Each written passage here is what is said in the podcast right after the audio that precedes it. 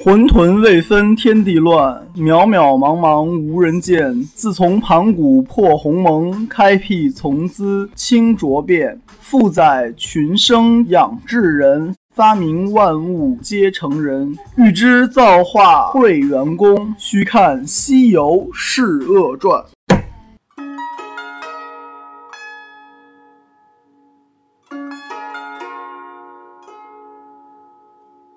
他说这个墓里面竟然还挖出根棍子，棍子是个铁棍，而这个棍子纯度非常之高，怀疑就是定海神针铁。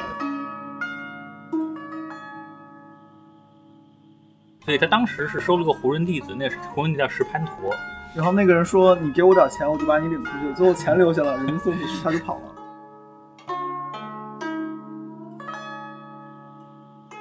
媳妇儿说嘛，她说我们在工地上忙呢，你们不要随便随便来那种，对吧？工地很危险。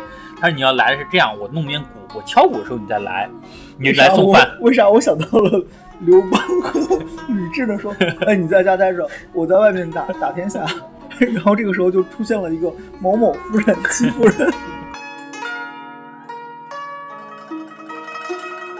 所以这种东西，你说要让瑶听到，肯定是不不开心。然后后说，明显说这种话就是乱臣贼子。对，我说就是职场情商很很差那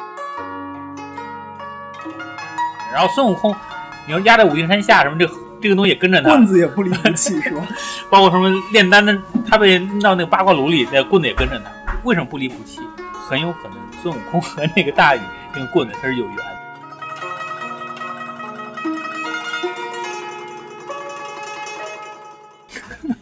我们应该用用一个 金堂木拍一下。今天没有带金堂木。那个各位群友大家好，的我们是新桃换旧符，我是梅十二。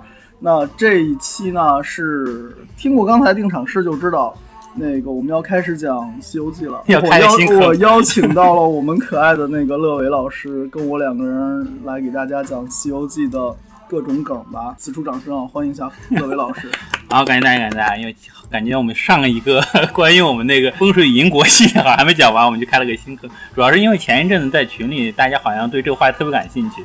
这样的话，正好你飞哥也就跟我约了一下，说能不能过就这个来做一节目。后来稍微整理了一下，基本上我们这次。能整出一个系列，乐伟老师这不是稍微整理了一下，他整理了两百零九页的 PPT，会到时候会分几季来推出我们那个内容。目前我们打算分几季？应该是分分三季吧。现在我们还是说，我们整个的系列节目暂时定名就叫《探秘西游》，会从整原著出发，然后给大家讲一下西游故事里面一些很很好玩的一些点，包括它和一些我们现在的一些文化、宗教有关的知识嘛，我们也会对飞哥也会一个讲一下。那么我们今天就开始我们的第一讲。我们第一讲就叫做孙悟空的原型之谜，一个它有个小标题叫《神话仙境与冷酷世界》，听上去像村上春树写的。对对对对，这世界尽头与冷酷仙境，独角兽与图书馆。好，那么我们先来讲一下。首先，那个《西游记》它的模式非常有意思。其实《西游记》有很多的兄弟姐妹版本，有四个方向都有，是吧？对，我们历史上出除了《西游记》出来它成功以后，后面别人还写过《东游记》《南游记》《北游记》，后还有写《后西游记》的。我们小时候就小人书就有《后西游记》，还有《西游补》，这都比较小众的。可能里面比较有名就《东游记》，前一阵《东游记》是八仙过海，八仙过海。然后《南游记》是讲谁？华光，华光就是那个马王爷三只眼，哎，对吧？然后那个《北游记》是讲的是真武大帝，真武大帝，真武大帝这个有意思啊。嗯，然后后后《西游记》就讲他们第二代的这样一个故事的。其实最有名的可能是《东游记》，因为《东游记》前之前我记得是香港、台湾马景涛他们拍过一个吕洞宾的那种片儿，其实就是以《东游记》为版本。马景涛的版本都是用喊的，就是那版本的。但其实真正有名的，我们现在看还是《西游记》，因为《西游记》它本身不仅它整个故事，嗯，情节很有意思，它角色塑造也很成功。而且它在整个的，因为我我看我们的群里面也有一些，我我们的群里面从读博士 想读博士的到读完博士教博士的，我看我们的群里面也有一些学电影啊学这样的孩子，他们也知道它其实是种类型的那种故事模板。这个故事模板其实，其实，在中西方都有。就比如说，我们比较有时候就《指环王》，你是指打怪模式吗？对，就是打怪模式，组团打怪那种。这就是跑团。对对对，《指环王》嘛，再有看就是西方的《西游记》，还有还有日本这种就更多了，圣斗士，圣斗士那种火影，对吧？然后《海贼王》都处于这种模式。其实，在你看我们现在的《哈利波特》，其实也是这种模式。也是，对，那都属于这种模式。但为什么？有这么多模式，但我们《西游记》自古就是这个这个模式创立以后，它的魅力经久不衰，它其实也是有它的原因的。首先呢，《西游记》很有意思的一点呢，它是有个历史原型，这历史原型就是我们唐代的玄奘和尚。唐代玄奘，然后从长安到当时的天竺去留学这样一个故事为背景，因为他当时回来以后带不仅带回来很多经书，他当时也也写了一个很有名的一个传记，叫《大唐西域记》。就是说这是最古版本的《西游记》，算是考古文献了已经。对，现在其实很有意思，就是天竺那个地方或者西域的地方，他们都没有历史。哎，对他们都他们不记历史，结果他们要找当时的很多风土人情也好，当时的政治任务，都从他这本书反而去去要去找线索。所以这个后来也成为很多我们《西游记》里边故事一些模板。拿着中国和尚的文献，然后做那个印度的考古发掘，是吧？嗯，对，其实我们《西游记》里面像女儿国啊，这很多故事，其实在。整个它的大唐西游记里面都有它的原型在里边。它如果只是宗教性的一个故事的话，其实也不一定很吸引人。那我觉得《西游记》最有意思一点就是它是超，它有超越时代的魅力。因为很多的我们的读者都能在里面那些角色身上能找到自己这个时代的一些感受。这一点上，我跟你的看法是有极大区别的。我觉得这个世界上最流行的、能经久不衰的，永远是玄幻小说。你看《冰与火之歌》也是玄幻小说，对吧？然后。哈利波特也是玄幻吧，嗯，对吧？然后那个海贼王玄不玄幻再说了，恶魔果实反正不是世间有的东西嘛。然后西游记里面能变长能变粗的金箍棒，对吧？然后呢，就是各路神仙的坐骑啊，什么下界搞事情，这明明显就是一个大型玄幻舞台剧。但但有一点，你想想，为什么比如像海贼王也好啊，就你说海贼王也好像我们说西游记也好，它为什么能？打动一代人，就是因为我们这代人，他能在这角色身上找到我们想成为的角色，或者是共鸣到我们想成为那些人那种。这这我这点非常重要。相比于我们说《封神演义》和《西游记》来说，《西游记》人气就会旺很多，就是因为他的他的角色的和谐情节更符合我们人的一个感受。你说这个，我先感受到的是机器猫。为什么说机器猫呢？就是你的生活可能是两点一线、平淡无奇，但是你多只机器猫，哎。有一个兜儿，什么都能拿出来，然后就觉得嗯，生活变得有意思了。你如果是唐僧，还是两点一线，从长安到天竺嘛。然后你路上带着两个宠物和一个 这个，我应该叫冤亲债主吧？带着三个宠物，三个宠物包括马，对吧？嗯。带着三个宠物和冤亲债主，一路上也挺热闹，然后各种事情。我们多少人在童年时候就有一个想当孙悟空的梦想？像我们看到很多的神话故事里都有这样的角色，他就反对。反对父权，然后反对一些权威，对吧？然后能能够你一说这事儿，我就想想到就是小时候上课肯定写作文，最想做谁？科学家、飞行员。然后下课之后想做谁？孙悟空可以大闹天宫。对，因为我们骨子里有摆脱母体这样一个基因在那种，这这属于我们每个人教育阶段，他都有一定叛逆期那种。然后孙悟空差不多吐。对，两岁的叛逆期。对，孙悟空，其实我们现在很红，除了孙悟空以外，我们现在哪吒也很红。哪吒也很红。哪哪哪吒比孙悟空更狠那种。孙悟空因为他不知道他父母是谁，但哪吒知道自己爹是谁，他杀爹那种。这属于就更叛逆了，这是属于。不哪吒是杀自己，不是杀爹。所以你 不要带坏小孩子，好吗？对。是，它里面有杀杀谁都不好，坚决不要杀。大家太太平平的过过嘴瘾，看看电影、文学创作。所以我们说，很多人为什么《西游记》会那么、那么、那么成功？很多人心里都住着一个孙悟空。其实我们看啊，就是从我们，呃，我们最早一部最成功的上一上海美术制片厂那种大闹天宫那个金猴降妖。呃，对，他到那后后面还出个金猴降妖，他后面其实还出过一系列的这样的一个。以孙悟空为原型的，比如说宝莲灯也有孙悟空嘛，对吧？那是孙悟空和他徒弟的故事。对 对，然后呢，我最有名的就是我们当时在八零年的时候，八六版的那包那本《西游记》，那个那个是万人空巷，那基本上每家每户都会看那《西游记》，包里面角色塑造非常成功。后来好像重重新上映了吧？他后来零几年对，是杨洁导演是这样的，杨洁他把第一部拍完以后，当时因为剧组的那个资金问题，他其实有一些。有些没拍，当时有技术条件，有些拍不了。后来他把剩下那些都拍了，就比如说什么狮驼国啊，那个打打那个有有一个金刚镯，那个那青牛啊，把这个故事又又给补齐了。但我对我们来说最经典的，可能还是八六最早的一版那种，那就每一个暑假都播，每天都播。对，那个那个洗脑了。对，那那但这里边也也会那个版本，就我们早一批的《西游记》啊，《红楼梦》呀，他们当时做的都很精良，而尤其他们当时还原了很多。呃，历历史上的一些呃文化的一些元素，但里面还是有一些和原著相悖的。这也是我们在整这次的一个课课程里会提到的一些点呢，会这这里是让我们会出现一些常识性错误。那么在这个戏里面，我们会慢慢的把这些解谜出来。有些点呢，会直接关系到整个《西游记》的故事走向。那么九零年以后最有名就《大话西游》，这次是直接把孙悟空的角色给颠颠覆了。在他心里看一下到底流个啥，一滴眼泪。对，很有意思，就是说整个《西游记》是没有任何情感故事的，所有的女妖也全被打死了那种。对对，他他们就是你这么说，我是反对的。我觉得《西游记》这个故事本身并不是性冷淡风的，对吧？你想那个一上来。师兄弟几个人凑齐了，先是菩那个菩萨们八大菩萨出来挖坑，对吧？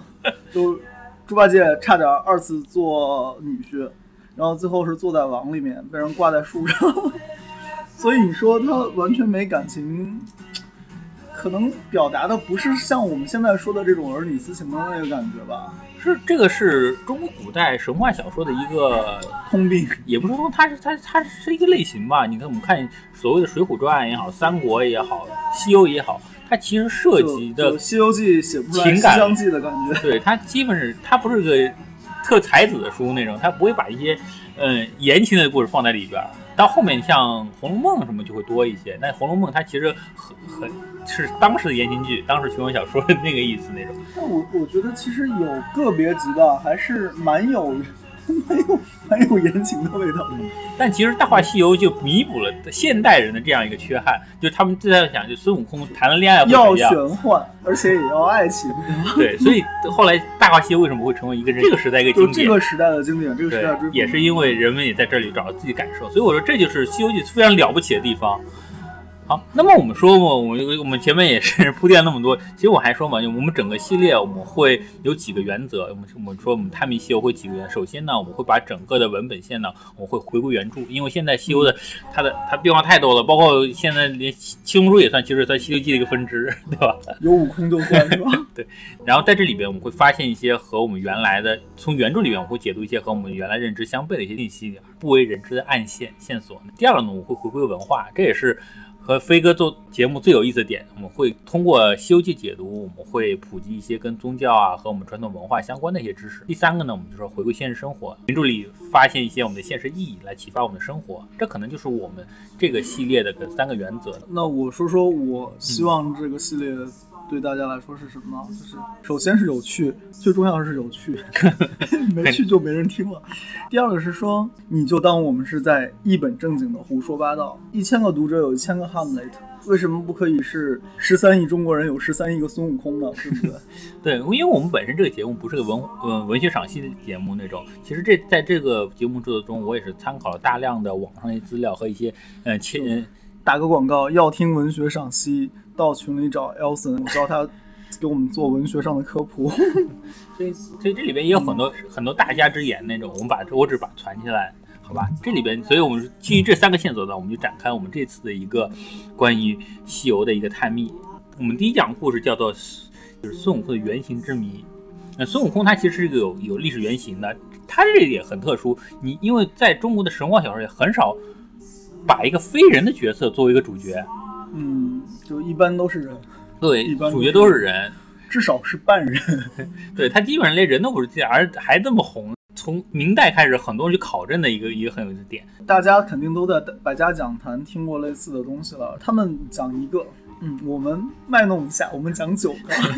对我我把网上搜了，大概有九种。第一个呢是叫高僧说，唐代有一个法师，他就叫悟空。对他叫释悟空，他是有史以来记载最后一个去西域求经的一个。这个地方打一个那个 comments 是这样：汉传佛教的玩法是说，信佛之后大家都跟释迦牟尼姓，所以跟释迦牟尼姓呢就都是以释为姓，所以都是叫释什么释什么。然后但是那个汉传佛教没有像道教那样所谓的是总领三山福禄，然后有三山滴血谱。所以字辈儿是各家是各家的，而唐朝的时候，由于禅宗的兴盛，大家都流行四个字儿的，就前面一般是个山头，后面是名字。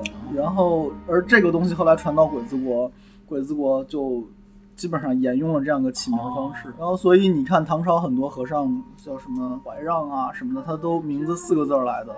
然后他不是按那个是什么什么来起名字，就是这个关系。但是你看现在的一般大家中规中矩玩法还是按是什么姓氏，然后大家都姓氏。那举个例子吧，我汉传佛佛教的那个法号就叫净藏，然后呢理论上就要写是净藏。是金藏。然后，但这个也有好玩的，就是日本人不是这个玩法，嗯日本人是把自己的姓依然留着的。哦然后呢，再把法号加在后面。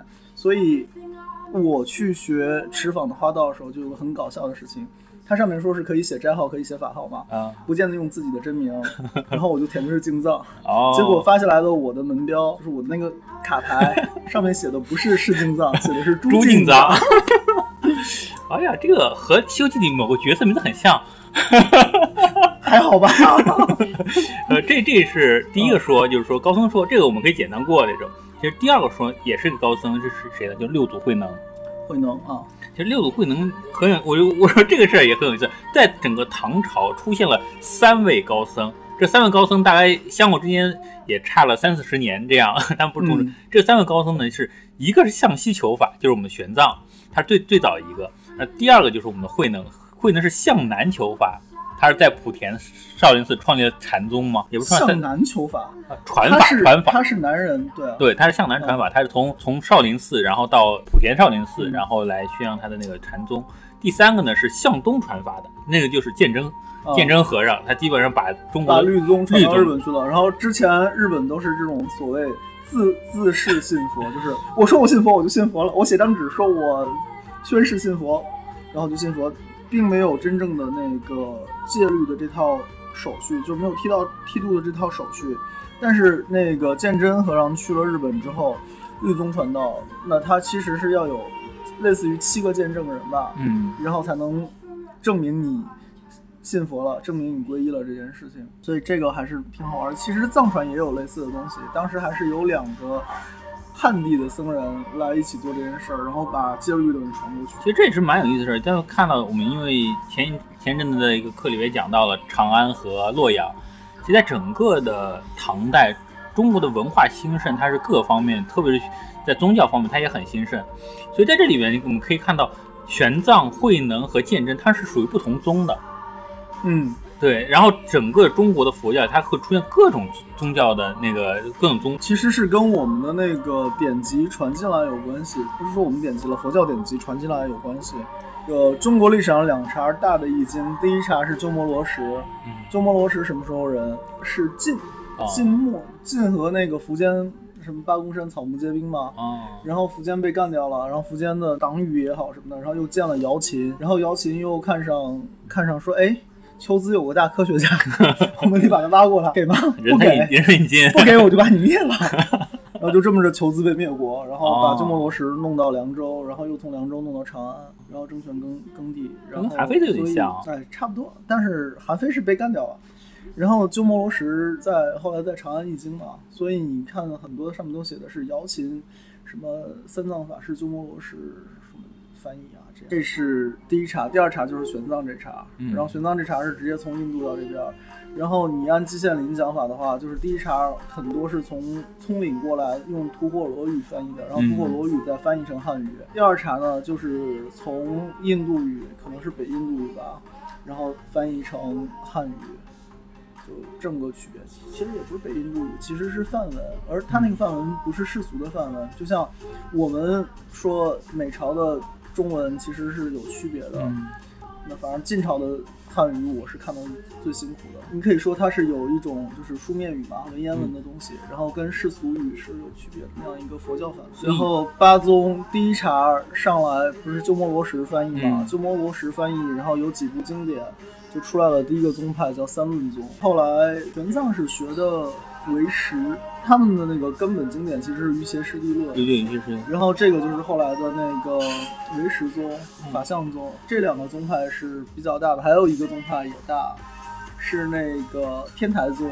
天台宗是什么时候我忘记了，好像南朝南朝还是隋啊。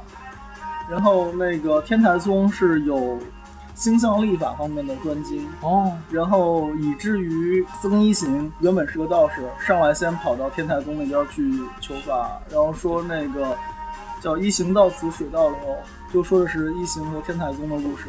哦，然后他天台宗学完之后呢，又跑去见到了开元三大士，就是这是印度和尚来中国唐朝的事情，然后跟这三大士又学了密宗的东西，然后这个就是我们说的东密、唐密，然后这是也是汉传八宗之一，也就是那个真言宗，然后后来传到日本嘛，就是空海上师，哦，然后空海那支后来就是以什么金刚山，然后 是李高野那个吗？高是高野那个吧？我不知道，没去过。然后还有就是跟那个空海同时的有一个，他其实不是在那个青龙寺学的，他是在天台山学的，叫什么我忘记了，反正也是日本的一个大的法师，他是另外一个宗派吧，就是天坛天台宗。然后刚才提到一个律宗，律宗就是以戒律为主了。戒律为主。然后净土宗，净土宗其实跟白莲教是有关系的，哦，都是那个西方极乐世界，西方净土。哎，就我们我们平时念念的就是说往生西方极乐，就是南无阿弥陀佛，就就是净土净净土净净土宗的。然后现代佛教汉传最兴盛的就是就是所谓禅净兼修嘛，嗯，就是禅宗和那个净土宗宗。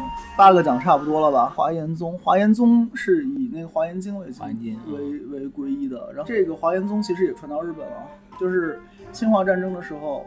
他们有一种像符一样的东西，鬼子国带了进来的。然后，当然他们他们也有邻居宗的这种随军牧师，类似于符一样护护身的，就是有那个南无妙法莲华经。现在这个东西其实也有也有日日式的那种写法，然后就是写这个经的名字，皈依这个经的名字，然后画的像符咒一样。哎，现在这个八号宗现在中国现在还都有，汉？传八宗基本上是混在一起的，因为到明清这些东西就已经很讲不清楚了。然后明朝初年按那个明太祖的玩法，是你所有的宗教场所需要注册，你是禅宗就讲你是禅宗，你是什么宗就要注册成什么宗。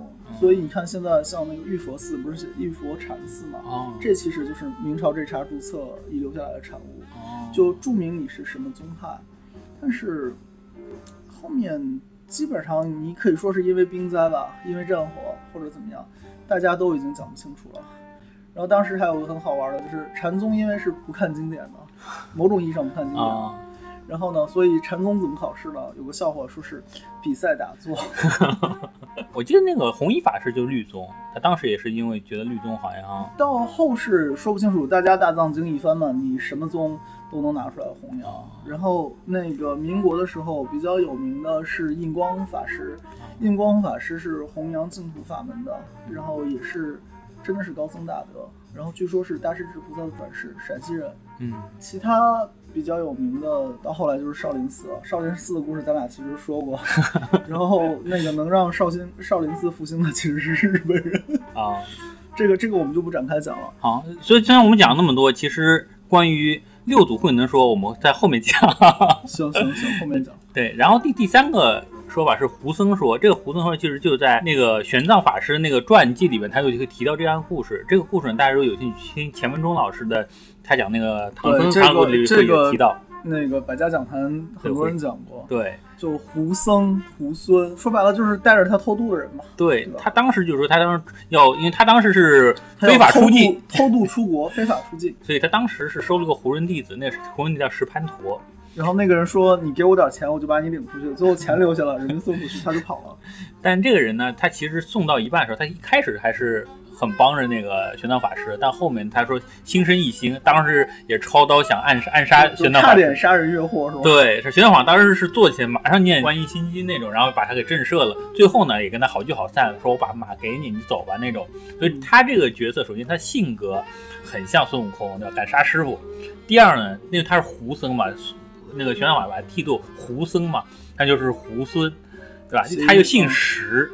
石石胡孙石头，对他也是按按他和孙悟空那个他从石猴转世也很像，所以他这角色是嗯我们孙悟空的一个原型，其实也非常说得过去。我们说这是有三个说法呢，然后第四个说法叫白衣秀士说，这个就很有意思，这是在宋代的一本书里面，这这个是谁考证？是鲁迅考证，但是他在宋代一本书里面，他找到叫叫《大唐三藏取经诗话》。在这里边呢，就提到了当时唐僧取经的时候呢，遇到一个白衣秀士，哇，白衣秀士肯定我们一一想就是不仅长得好，而穿的也好，他是个人形，他不是个猴猴形那种，但他那这个白衣秀士他自称什么？自称他是花果山紫云洞里面的一个妖王，他他是个猕猴王。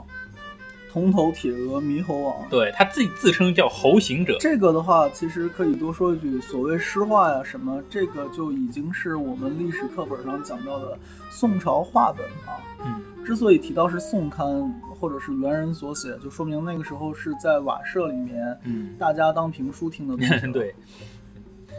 当时的那个比较流行的小说，那网文就跟我们今天的网文有点像，所以你看孙悟空叫孙行者，他当时这白球自身这是猴行者，而他告诉唐僧，他说我我已经多少岁了？我说我已经两万七千岁了，但是比孙悟空这三百多岁更大得多那种。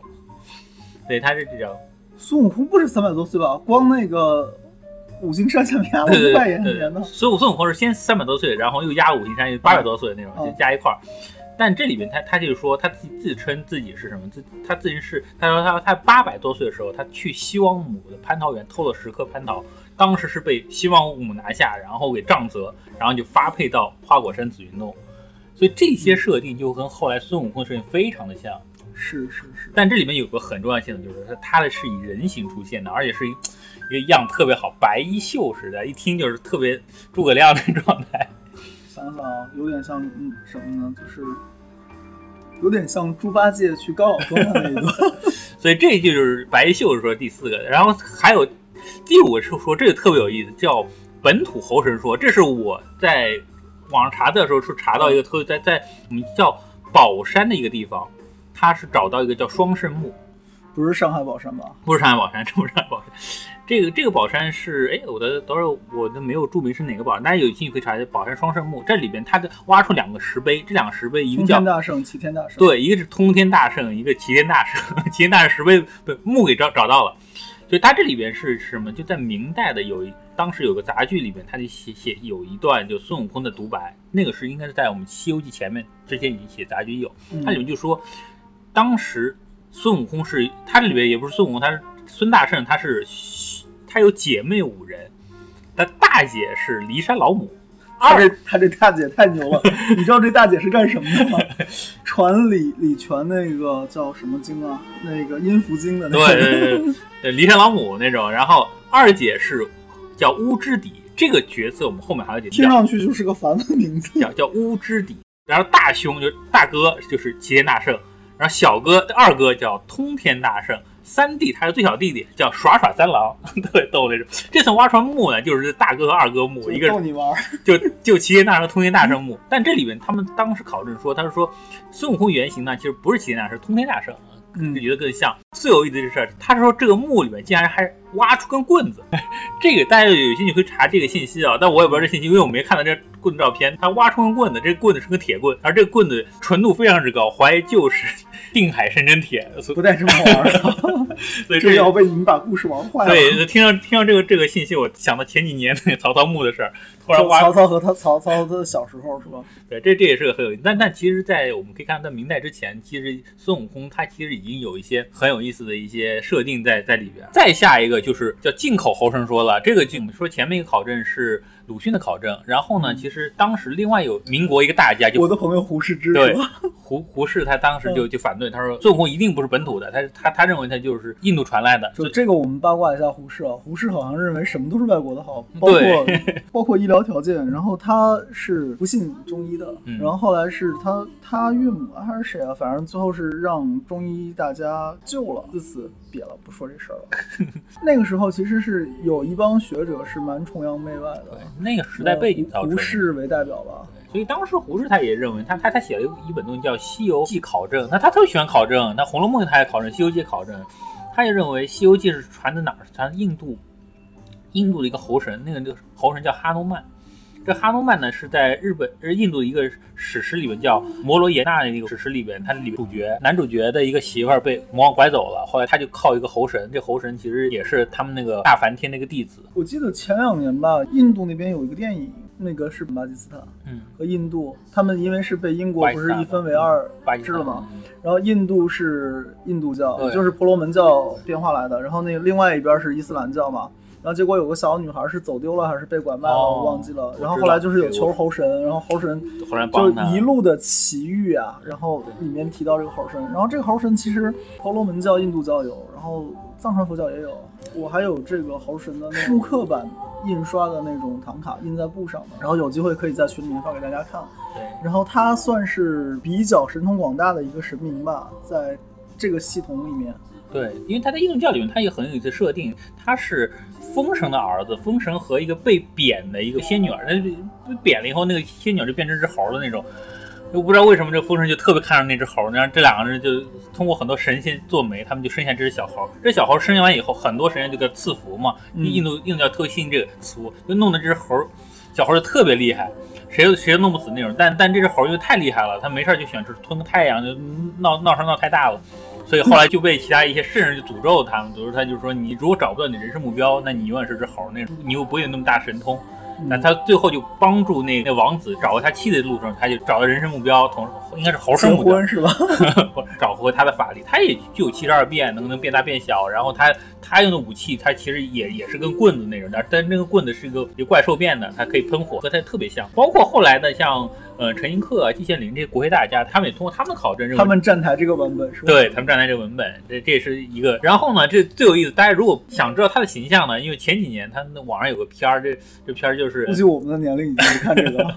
叫应该叫猴猴神奥特曼兄弟那种，大家可以看七兄弟。咕噜啊，你确定是奥特曼？对奥特曼那个故事就是讲当地就是有一个什么贼偷佛像，然后有一个孩子为了保护佛像，就相当于跟奥特曼一样被一个猴神附身了，他可以巨大化，然后可以消灭那就能巨大化这事儿符合奥特曼的设定。对，然后整个故事里边很多奥特曼后来帮忙那种。但是我看他这个版本造型就不是很印度了，感觉就很泰国，对他就是那那那出就很东南亚。对，他在东南亚出的一个，但这个东西我会查了一下，他还真的是日本的那个奥特曼公司给授权的，团队授权是吧？对，它还是个正版的，所以特别逗，大家有兴趣可以去看一下。鲁迅在考证里面，他还考证另外一个这是第几个版本了？第七个版本了第。七个版本了。OK，他说，当时在整个的《山海经》里边，这是古本《山海经》里面提到，嗯，在大禹治水的时候，他当时遇到一只怪兽，这个怪兽是一只猿猴，它是身高丈许、五丈许，然后白手长长须那样，这这是猿猴。这只猿猴当时因为在整个淮水，它闹了很多水灾那种，所以大禹当时就让应龙去把它抓住以后，擒在了那个山下。那这时候的一个版本，它就叫淮水的一个妖猴，这个妖猴名字就叫吴之奇。吴之奇刚刚提到有一个，就本土本土神猴说里边不是一个二姐，她叫叫乌之底，对吧？乌之底奇，对，这嗯个这个妖猴叫乌之底，所以他们俩是应该是有关联。我我觉得这个就是属于典型的汉语对同一个词在不同年代进行音译。对，所以吴之奇这个这个神猴，他当时也是闹水灾，然后被扣押，所以这个故事应该也是个很很重要的一个来源那种。因为它里边有很有设定，首先说这是妖猴，它出自哪儿？它出自花果山，但它是豫南的一个叫博同铜博山的一个花果山。出来这样一只妖猴，这个妖猴它不仅自己妖力很大，它当时还娶了龙女，还生了很多小孩儿那种。其实后世有人继续考证这吴之奇，他认为很有可能这所谓的吴之奇，很有可能是当时淮水下的一个部落的名字。巫是巫术的巫吗，对巫术的巫然后知是知乎者，呃，不是知乎者也，知知是那个魔力之天的知。对支支撑的这支，支撑所以很有可能当时大禹治水的时候到淮水下游，他当时和当地的一些土著部落发生某种冲突那种，然后嗯，就要进行镇压那种。就他要把河沟挖了，人家不让挖，人家说这是我们家的什么神河啊、母亲河啊之类的。所以他们现在这问问他们别人考证，现在是在哪儿？在河南省那个光山县县北，还有一些就是说，比如安徽省的这些地方，有很很有可能就是他当时这个部落的。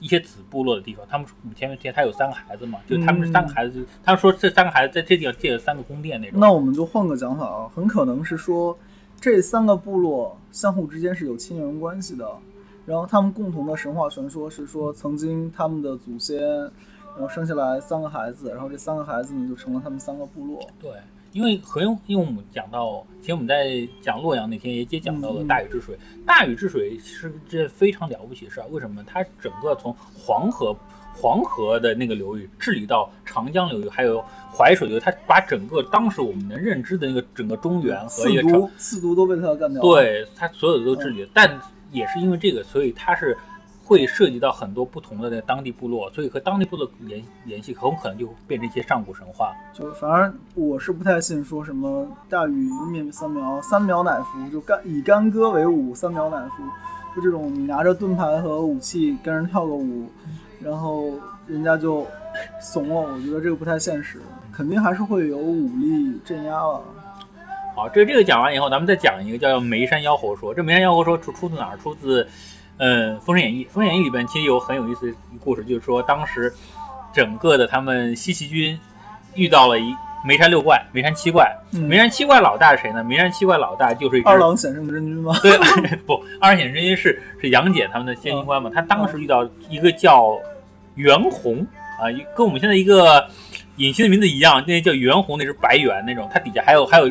六只妖怪，什么野猪精啊，什么蜈蚣精，最厉害就是那只猿猴。那猿猴它能变化为七十二变。它是当时就是，首先杨戬跟他斗法，大家都都七十二变，后来杨戬赢了。嗯，然后但这只猴捉不住那种，捉不住怎么办呢？他当时是问女娲要了江山设计图。大家如果看过《魔童降世》就知道江山设计图是是个什么样一个东西。太那个太乙真人用那张图，哪吒进去那张图，嗯，他用那张图呢把那个猴吸引进去，猴一进去就看哇一只桃树。他开吃桃那种，一吃桃子以后，杨戬进图就把一把揪，他就没法变化了。嗯，然后把捉住以后就压到西岐阵营里边，一开始要处决他，但是砍头没砍个头，一股仙气出来，然后变成一个朵莲花，莲花变完以后就变成头那种，就杀不完。所以这个故事就和。整个的《西游记》里面，孙悟空被二郎神捉住以后，然后在天庭被处决，这事儿非常像。大家如果有印象，就可以想一下。但在《封神演义》里，他是最后是被姜子牙、陆压那个斩仙飞刀给斩掉了，结果他也被封神了。他有这样的故事。但这个故事在最后呢，其实，在《西游记》里面也有这样类似的故事。在《西游记》里边，二郎显圣真出现的时候，他有眉山六兄，这故事特别奇怪，他有眉山六兄弟，但这眉山六兄弟。那说明孙悟空不在里边，人太多，人太多。但在最后有一个章节，就讲孙悟空在消灭有叫九头虫的这样一个故事里边，孙悟空当时一看，哎，二郎神来了。他当时猪八戒说，他说，哎呀，猪八戒的八戒，二郎显出身边的那个眉山六兄弟啊，他是原来就是我兄弟，那你你可以去求他来来帮我们那种。然后那几个兄弟下来以后一看。你看，哎呀，孙悟空哥哥，孙悟空哥哥，他原著就就这么叫，孙悟空哥哥，孙悟空哥哥这么叫。嗯，所以孙悟空的原型是不是从梅山梅山这只那个袁弘来呢？非常有可能。这基本上就就讲到了八个。说到这个，好像我记得好像那个孙悟空学艺归来的时候，是他洞府先是被人占了嘛，然后后来把人撵走，后来一帮人就结拜了，感觉这。就是这个梗是吧？是这样的，他他我们这儿后提到，他回来以后，他是先先消灭了一个混世魔王的一个怪，对，然后呢，自己做大了以后呢，当时有来了六个，他又结识六个妖王，跟牛魔王他们结拜不就这茬吗？对，所以他他是。他是那个那个六七个妖皇里面最小的那个，他叫齐天大圣，然后牛魔王叫什么平天大圣，什么还是屈神大圣，通天什么？对，他这他这个就就看我们前面讲到，前面不是说孙悟空有五个兄妹吗？是是是，就反正感觉孙悟空从来不是一个人，对，从来不是一个人战斗那种。好，那么我们这这基本讲的，我们讲完八个了，那么还是最后一个，最后一个是什么？就下期说。大家注意啊，这个是我们今天讲的重点，这个是别人没讲过的，你不听我们节目就听不到了。对，那下棋的时候，那么我们先讲《山海经》那种，《山海经》里面讲到一个事儿呢，就是说，当时天下闹大洪水，尧帝。当时问他，他问底下人，就谁谁能治水？当时能，别人推荐推荐谁？肯定是鲧了。鲧。其实当时尧帝他是还不太放心鲧，为什么不放心？我们后面会说。但就让鲧去治水。鲧治水的时候，他当时因为急于治水，所以他当时最后做了一件比较犯上事儿。什么事儿呢？就是窃地之熙壤那种。对，这个我们其实也讲过。但地之熙壤，他虽然窃地之熙壤那种，他天地天，咦，我的熙壤被窃了以后，就震怒，然后就。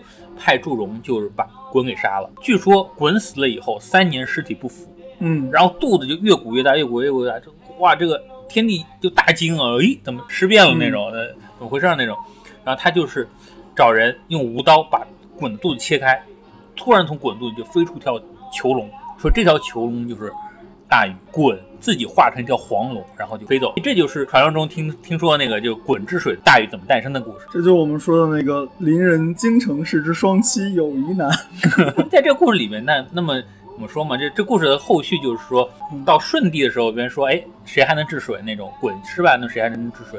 那后来就找到大禹，子承父业了。对，大禹治水那种。大禹据说为了治水，三十到三十岁还没娶。那那那时候平均年龄估计没多少，三十岁估计都现在已经三十岁就是老头。平均年龄十几岁，他 他到三十岁还没娶，好不容易把鱼找来，鱼三十岁未娶，然后他行到涂山的地方，他帮人治水嘛，到涂山市的地方，突然来了一只九尾狐，九尾狐当时就给他说媒嘛，他说：“哎呀，这这这里。”涂山部落啊，有好女子，然后赶快在这儿找媳妇儿那种。涂山他娶了一个涂山氏部落的一个女孩儿，相当于他们部落的酋长的女儿，对吧？就是那个女孩叫女娇。娶了以后呢，写在一起是乔吧？乔。然后他当时那个九尾狐说嘛，只要你和这家成亲，你就子孙昌盛。然后那个大禹果然就是娶了以后呢，但发生一件很奇怪的事儿，他娶她以后，我们有一个成语叫三过家门而不入，媳妇扔家里，然后就满世界又去忙忙事业去了。哎，那就嗯觉得哇，这大禹真是好干部那种，对吧？有这样的故事。但其实，在整个的中国传统历史故事里，它有一个故事叫齐母石，也叫望夫石的故事。嗯，他说当时呢，大禹在治水的时候，他他在治黄淮河下游的时候，他突然到嵩高山这样一个地方，就是我们现在河南登封的地方，突然遇到了很大困难，这水路打不通，他做梦啊，做梦怎么办？突然他梦里面他自己变成一头熊。嗯，这头熊的话，开凿水道哇，特别顺利那种。嗯，所以他醒了以后，咦，嗯，他就用自己的神通，就把自己变成头熊，然后去去开凿这水，果然就非常顺利那种，然后就把这水道就通了。这这里有个信号，以上提到的动物都是古代的氏族图腾，所以大家可以自己联想。所以他当时有个问题，他就说媳妇儿说嘛，他说我们在工地上忙呢，你们不要随便随便来那种，对吧？工地很危险。他说你要来是这样，我弄面鼓，我敲鼓的时候你再来，你来送饭。为啥我想到了刘邦和吕雉的说，哎，你在家待着，我在外面打打天下。然后这个时候就出现了一个某某夫人戚夫人。当时呢，那个乔已经怀孕了。嗯，她当时就每次等到有鼓声，她给她老公送饭去那种。有一天开的特别顺利，你知道，呱往上开的时候，有一块石头砸在鼓上，咚一下那种。哎，他他老婆听，哎呀，今天要要饭要早啊，可能是工作比较辛苦那种，咵就给他送饭。送饭的时候就看大禹化成一只熊，人熊在那开凿，大惊，你知道，因为之前都说像。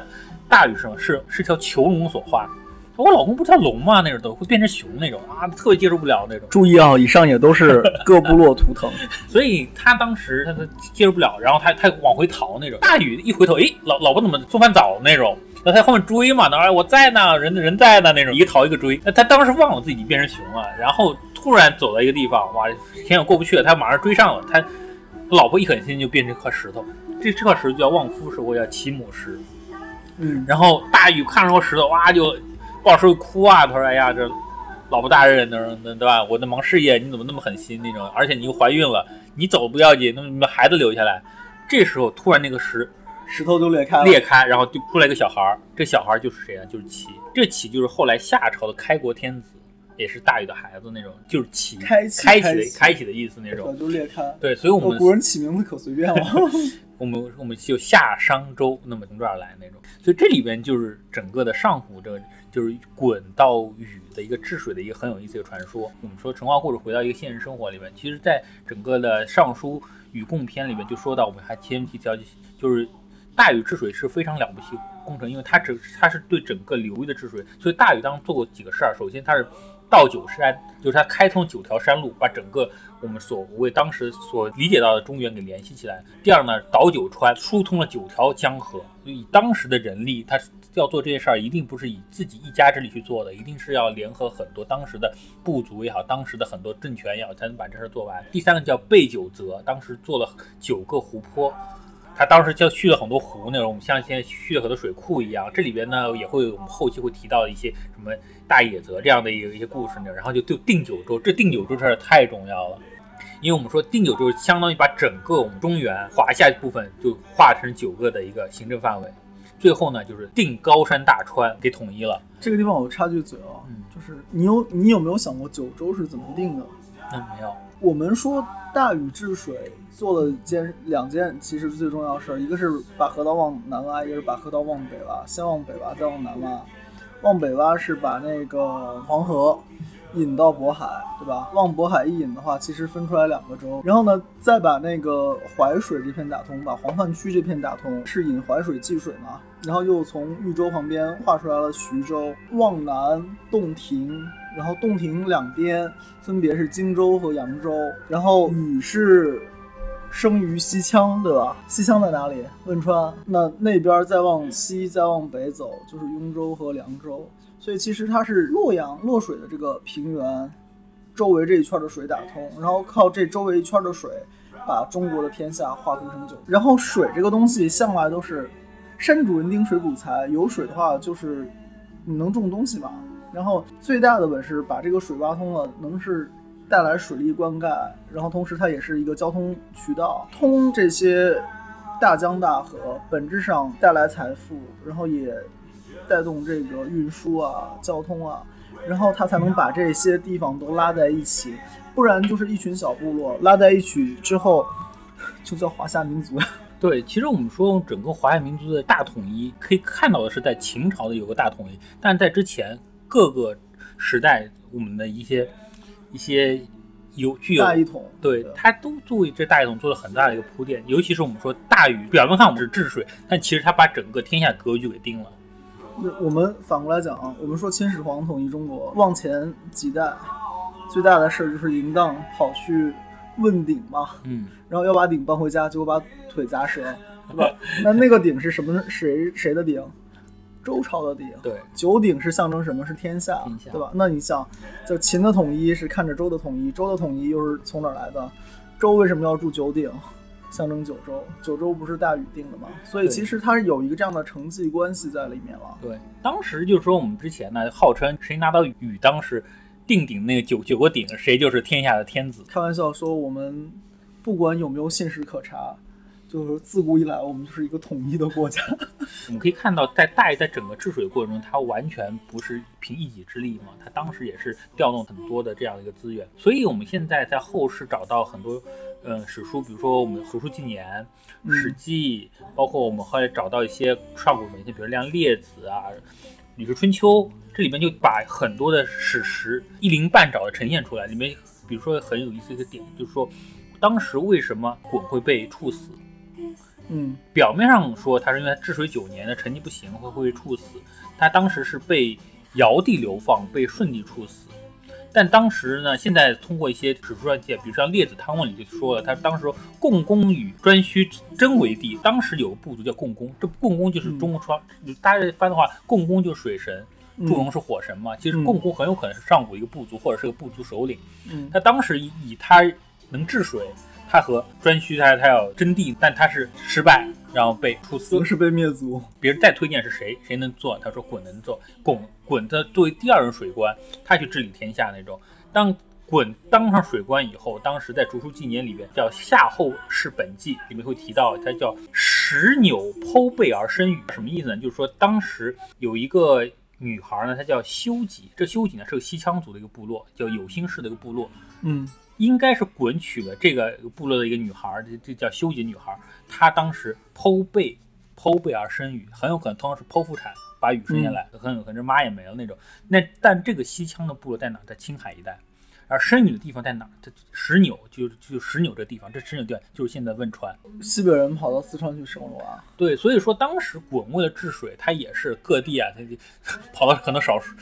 各地在跑，然后上游下游在跑，然后在当地娶娶女孩子，甚至带着老婆去治水，在当地生小孩，老婆也因此没了那种。所以当时治水非常的艰难。说他在青海治娶的老婆，在四川生的娃那种。即使在这样的情况下，他最后还是被处死。为什么被处死呢？在《吕氏春秋》里面是讲到一点，就是当时鲧在和尧两个人相处中，他说了一些不该说的话，比如说他说：“得天道者为帝，得地道者为三公。今我得地之道。”而不以我为三公，就说你是天子嘛，因为你得天道嘛，然后我帮你治水，然后我有很我有很多拥护，为什么我还没有分到三公那种？所以这种东西，你说要让尧听到肯定是不不开心。然后后说明显说这种话就是乱臣贼子。对，我说就是职场情商很很差那种。所以到后面又又遇到一个，在韩非子的外储列传里面也提到，就是当时鲧听到尧要把位给舜的时候，他他就直接去找鲧。说，他说不祥者，孰以天下而传为匹夫乎？就说哇，你你怎么这么昏庸啊？你的位子地位竟然传给一个没有背景的人，我治理那么多年，人家是传给自己女婿吧？对啊，但女婿没有出身啊，那种，所以所以尧当时在晚年的时候，他说，如果他要扶持新的继承人的话，他一定要把这个隐患给拔掉，就有点像朱元璋为了立朱标的时候，他一定或朱允文的时候，他一定要要把一些权臣给拿掉一样，所以他当时就找个理由，你治水不利，所以把他给囚禁了。但等到舜帝上位以后，那么你是政敌。我不客气，我就把你处死。呃，舜舜对饶也没好到哪去，好吗？对，这这也是一个很牛逼的赘婿。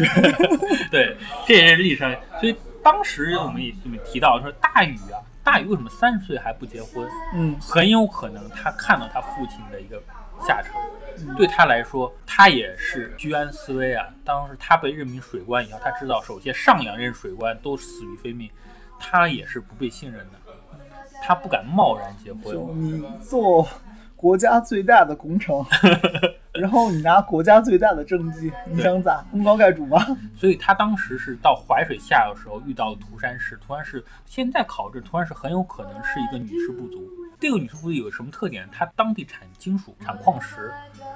然后他们当地又会做贸易，所以当地又有矿石，对当地来说就是就完蛋了。这是从石器时代一步跨到青铜器时代。对他当时就可以可以制兵器啊，相当于你就有武装的可能性那种。你如又会搞贸易，你又可以来钱那种。所以当时大禹和这个部族生产力发达是吧？对他当时相当于大禹就去做赘婿了，到保你说去做赘婿了，然后那么这样的话你可以保佑我的后代。所以为什么我说大禹三过家门而他是不敢回去？因为他希望他的自己血脉能在涂山氏这这一支里边能够保留下来。所以我跟他不熟，他有可能连这个事情连上面都不知道，只是他们私底下知道这事儿那种。那还有偷偷在涂山氏留了一个种。对，因为涂山氏他们有能力保保佑我的血脉那种。表面上他还是我就在治水或怎么样，这就是有可能三顾家门不入的一个很重要的原因。嗯。那么涂山氏大禹他们他在涂山啊，召见诸侯，嗯，有不听话的。当时说有个不听话叫防风氏，诛杀防风氏。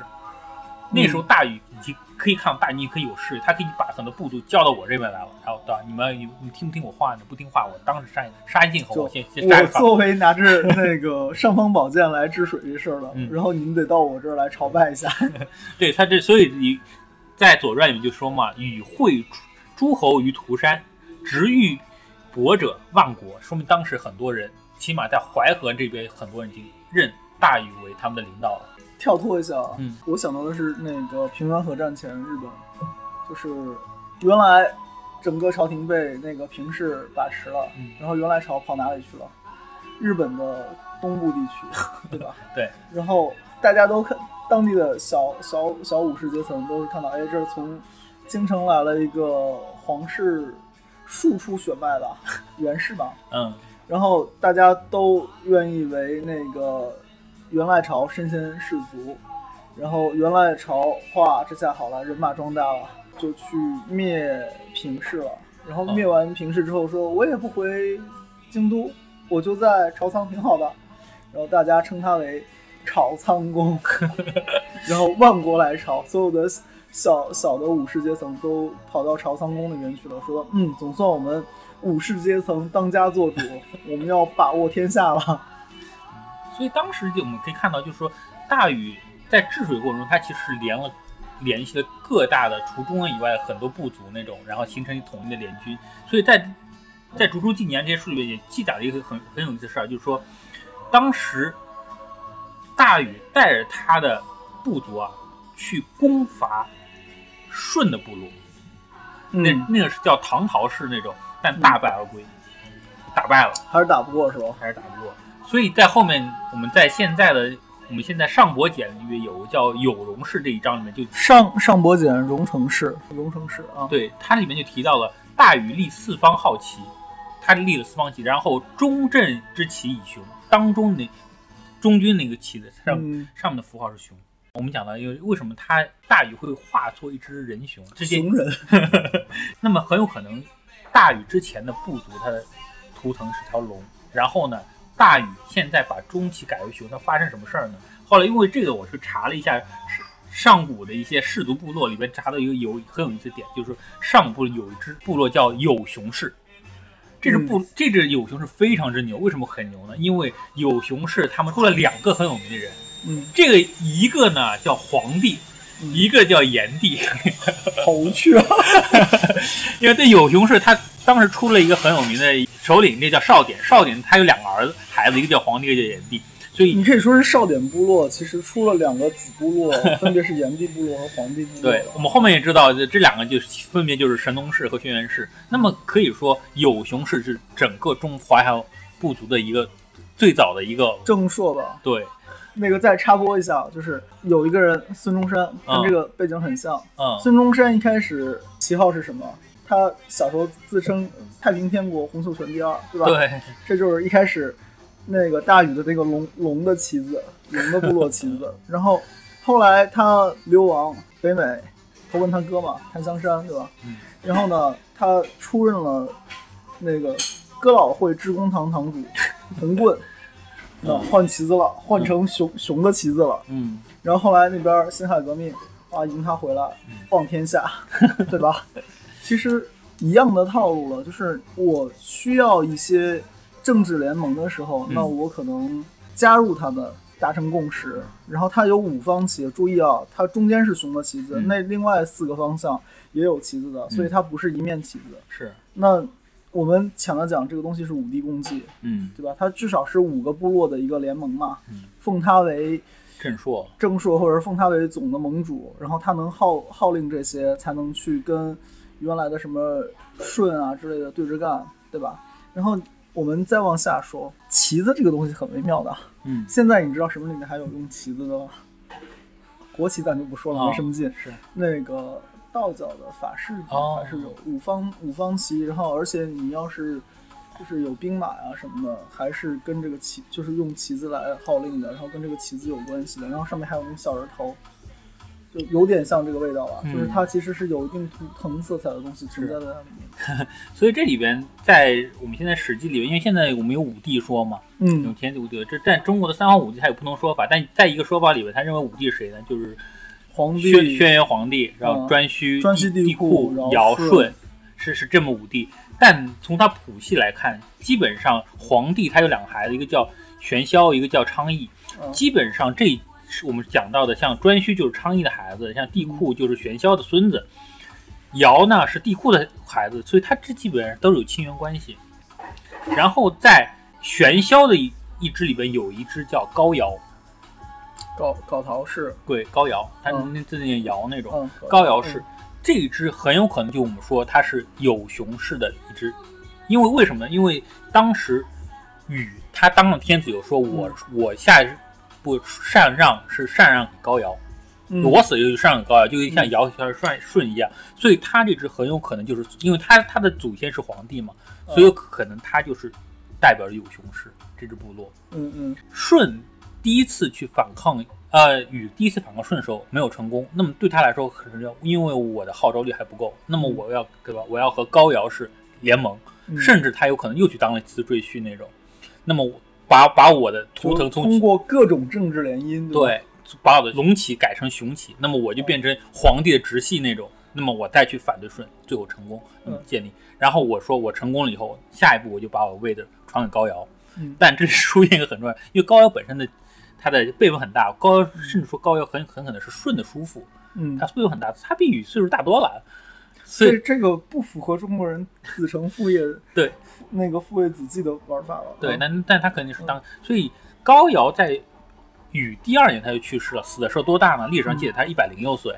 嗯，那么禹说，既然你死，那么我就传给你的儿子吧，你的儿子叫伯益。嗯，最后就是因为他的伯益，他他禹死了不传给伯益嘛？嗯，但舜但但禹的儿子启，他就反对伯益，最后就。建立下推翻了伯益，建立夏朝，就是把禅让制给中断了，所以这就是上古的故事。那么在这里面，我们就可以看到很重要一个事儿，什么事儿呢？就是说，当时首先禹联合了涂山氏来保存他血脉，但他为争天下的话，他一定要和有熊氏联盟。嗯，但对涂山氏这样母系部族来说，很有可能他们是无法接受。你背弃了我的盟约，所以我跑了。对啊，相当于当当时你。当时你你你落魄的时候，我们收收收纳了你，还帮你生孩子呢。然后你突然之间你就陈世美啊，对，所以他当时很有可能就反抗。当就跟涂山氏撕破脸了呗。对禹当时是是攻伐过涂山，那么当时所谓的涂山氏女娇或女乔化石是怎么回事？很有可能当时他们是大禹来说我们要孩子，他不不让，把山寨围起来那种石头山寨，然后嗯打破了石头山寨以后把孩子抢出来。好，说到这儿了，请问跟我们的孙悟空有什么联系？重点来了。所谓的历史神话背后都些很残酷的一些现实的影射在里边儿，所以我们看到很我们所以看到三过家门而不入啊，大禹化熊啊，这请跳过，继续说孙悟空。说嘛，有一个故事就说孙悟空的一个原型有可能就是启，他有启，他有很好的一个父亲，然后哦，跟启一样，从石头里蹦出来。对他首先他是跟启啊从石头里蹦出来，第二呢，他也有可能有很好的背景，他自己可能还也不知道那种。还是回到这样一个点啊，我们说有没有可能是真真实历史呢？因为这都是我们的一个猜测，我就就是查了我们吹牛吹出来的 但历史上真有发生过这个事儿。啊。发生过是一个什么事儿呢？就是说，如果大家看东汉当时刘秀、阴丽华，对一个刘秀，刘秀当时刚发家的时候，他当时说娶妻当娶阴丽华那种。对，一小萝莉那种，但是他刘秀和那阴丽华娶妻的时候，刘秀正好二十九岁，和大禹嗯岁数很像，殷丽华十九岁，这俩差了十岁。嗯当时也是刚结婚，他就去打仗了，两个人嗯三个月前就在打仗，打仗以后把殷丽华就弄到老老家去了。然后他为了去争天下，他和谁呢？就郭圣通，另外一个、另外一个豪族的女儿叫郭圣通，这个这样这是名字不太像女嗯女生名字，但但也是个小萝莉，跟他结婚，结婚了以后夺取天下，嗯最后要立皇后的时候是立了郭圣通为皇后。嗯对吧？郭圣通孩子立为太子，最后是到整个天下大定了以后，他也知道很多氏族已经摆平了，就把郭圣通废掉，再重新立阴丽华那种。哎呀，反正都是外戚，对吧，两边都是外戚。对，这其实就是我们刚刚讲那个大禹和涂山氏女娇的故事一个很然后和一个翻翻版涂山氏和有熊氏的故事是吧？对这样一个翻版。所以我们说很多神话故事背后也有很多很残酷的现实。所以我们今天呢，大概是讲到这儿也没有讲孙悟空啊，就是刚才讲到启是石头里蹦出来的，孙悟空也是石头里面蹦出来的。然后就就多多说一句吧，就是孙悟空有样有样法宝，现场抢答，对吧？他那个法宝叫啥？定海神针铁对，是当年禹治水的时候用来测那个水文的，用来测水深度的。这个东西到那个孙悟空手里就成了要大变大，要小变小。其实，在原著里面讲很多人，就是那个神针铁放在那个那个龙宫里，就一直没有，就一一直就是个大柱子那种。但孙悟空去了，突然别人告诉龙王，他说前几天这这个东西突然发出异光，然后孙悟空一句呀，这小点就好了，啪就特别听他话那种，马上就变小的。然后孙悟空，你要压在五行山下什么，这这个这个东西也跟着他，棍子也不离不弃，是吧？包括什么炼丹的，他被扔到那个八卦炉里，那棍子也跟着他。为什么不离不弃？很有可能孙悟空和那个大禹这个棍子它是有缘。那就是我们看到的很多明清小说，它是之前有若干个故事起源，然后把这些故事再拼凑在一起，成为一个我们现在看到的完整版本的故事。而这些完整版本的故事后面又隐藏了很多过去那些老的故事。应有的线索，对所以你说我们现在在讲孙悟空也行，你说我们在讲大禹治水也行，你说我们在讲匠人营国也行，但但我们就说嘛，就我们今天是讲了九个版本，就有一个版本我们讲的是讲九个版本的那孙悟空起源。但这孙悟空起源里面，我我自认为觉得不太靠谱。首先，那高僧说不太靠谱，就只是名字很像。第二个呢，哈诺曼说我就不太靠谱。虽然说哈诺曼和那个孙悟空形象很像，但现在很很难说明当时就有哈诺曼的神话故事，他用中文文本的形式传到传到中原。我觉得这可能很很可能只是个巧合那种。就比如说在西方故事里面也有拿泥土造人，那中国也有拿女娲拿泥土造人，你不能说谁谁就是谁的母本这样一个故事。但然后呢，眉山呢，我们说眉山六怪里面袁弘说有可能和这个有关，但有一个问题就是《封神演义》它出它的成书年代要比《西游记》晚。也有可能它早期会有一个类似的故事，就是就是那个梅山六怪和杨戬故事，然后被写进去了。所以我们可以看到，其实整个孙悟空的原型，他可能不是一个人，他可能是很多故事、很多线的杂糅而成那种。这个里面反而有一个点啊，就是关于这个袁袁弘袁，中国志怪小说里面吧，猿猴狐孙这四样东西其实是不太分的。嗯，然后除了孙悟空之外，还有一个很厉害的系列，嗯经常为人说到，就是柳白猿。啊，柳白猿说一据说就是一个老猴儿，然后嗯那个老猴传剑法，然后给那个谁啊？最早最早看到版本是给那个是越女剑吗？哎，对对对对，越女剑。然后后来的版本就更多了，然后还有什么像那个徐浩峰写的那个《逝去的武林》，其实也想写到柳白猿。然后到那个电影里面，柳白猿就成改射箭了，不打拳不用双刃剑，改用弓箭了。嗯然后就是猿的这个形象，在中国吧，自古以来是有传统的吧，可以说是有传统的。包括生生孩子也是，生孩子你看 有说生小老虎、啊小猪、小猴子，啊，对吧？这这是大家比较喜闻乐见的几个生肖。比如说你今年怀，明年生就是生小老虎。所以我我说你讲讲了这么多，所以我说九九版本不不可能都是，尤其是我我我不太认同胡适的那个外来版本那种，因为我觉得外来版本这帮人都想把汉字废了，改罗马字母对拼写了。我因为我不认为就是两个东西像，它一定是有亲缘关系。就比如说我给打打个比方，就是我给大家猜猜个谜，大家可以想一想，就是说有这么一个故事，它故事里面呢有师徒四人，他们一直就是升级打怪，嗯。然后领队老师呢就年轻帅气，就是业内明星，嗯。然后一号学生是故事主角，嗯。是孤儿、冲动，然后经常是凭一己之力是救全队于水火，然后特长就是一言不合就变出好多分身那种。二号学生呢是很聪明，然后经常和一号学生发生冲突。三号学生呢是能力最差，但经常作为整个团队的润滑剂那种。请问这是个什么故事？我先想问作者是中国人还是外国人？中国人肯定是《西游记》，然后如果外国人这就不好说了。但这是这是什么故事呢？这其实就是火火影忍忍者，所以我我不能说就啊，火影忍者是不是《西游记》就是火影魔者模板那种？在这，但但我就说嘛，就很多故事之间它可能是有相似内容，因为它是属于那种类型小说，但它不一定是有亲缘关系。但在这里，我们在整个这次的一个解读里边，我们也希望通过本原著的小说，而不是通过一些旁事啊，然后去解读整个西游故事。从下一讲开始，我们才真正进入《西游记》见。我们是来放松信任的，所以呢，你也就听我胡说。到时候我们会给大家抽丝剥茧，发现整个神话故事背后的一个现实世界，好吧？这是我们第一讲的一个内容。呃，希望大家继续关关注我们，该点赞点赞，该转发转发，请大家帮帮忙，感谢大家。如果喜欢听乐伟老师跟我们在这边胡诌八扯的话，下期我们再见。好，谢谢大家。